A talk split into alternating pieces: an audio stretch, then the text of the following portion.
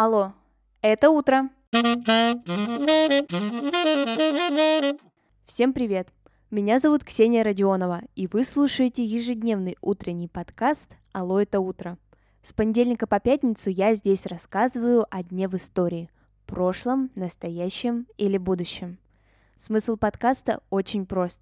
Новый день – новая история.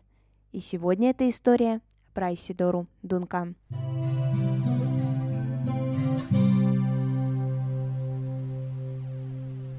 Сегодня день памяти известной танцовщицы Айсидоры Дункан.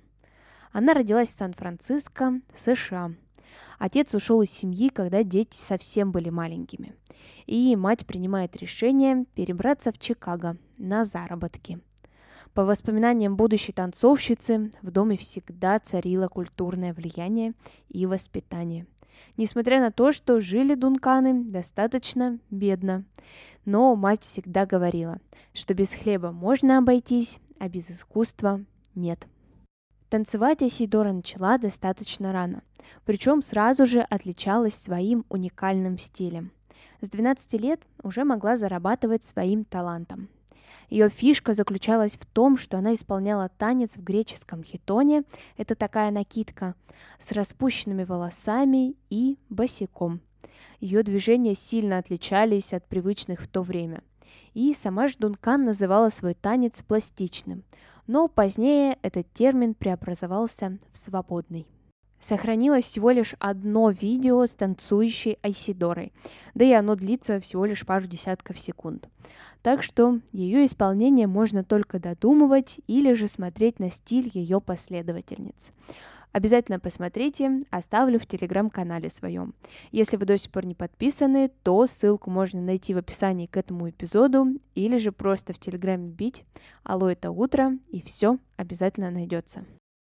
Айсидора считала, что нет такой позы, такого движения или жеста, которые могли бы быть прекрасны сами по себе. Всякое движение будет только тогда прекрасным, когда оно правдиво и искренне выражает чувства и мысли. Ее привлекала античность, а идеалом была танцующая гетера. Гетера в Древней Греции – это образованная, незамужняя женщина, ведущая свободный и независимый образ жизни.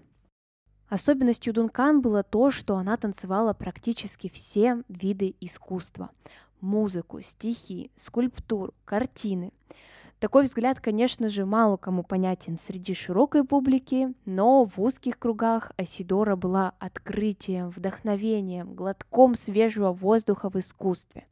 Она вообще считала, что танец — это обычное состояние человека, и поэтому обучение хореографии необходимо абсолютно каждому. До Дункан в хореографии главными были строгость, правила и четкость.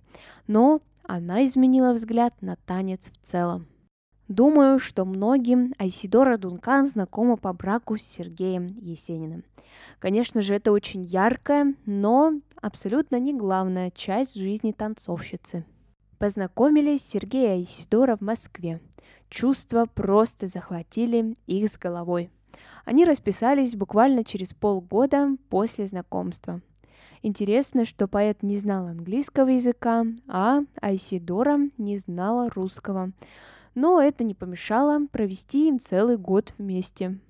Друзья этой пары вспоминали, что их отношения были, мягко говоря, неспокойными. Есенин впоследствии стал ее господином, ее повелителем. Она как собака целовала руку, которую он заносил для удара, и глаза, в которых чаще, чем любовь, горела ненависть к ней. И все-таки он был только партнером. Он был как кусок розовой материи, безвольный и трагический. Она танцевала. Она вела танец. Итогом этого союза стал отъезд Есенина обратно в Москву спустя год брака. А немногим позже Айсидора получила от Сергея телеграмму «Я люблю другую женщину. Женат? Счастлив».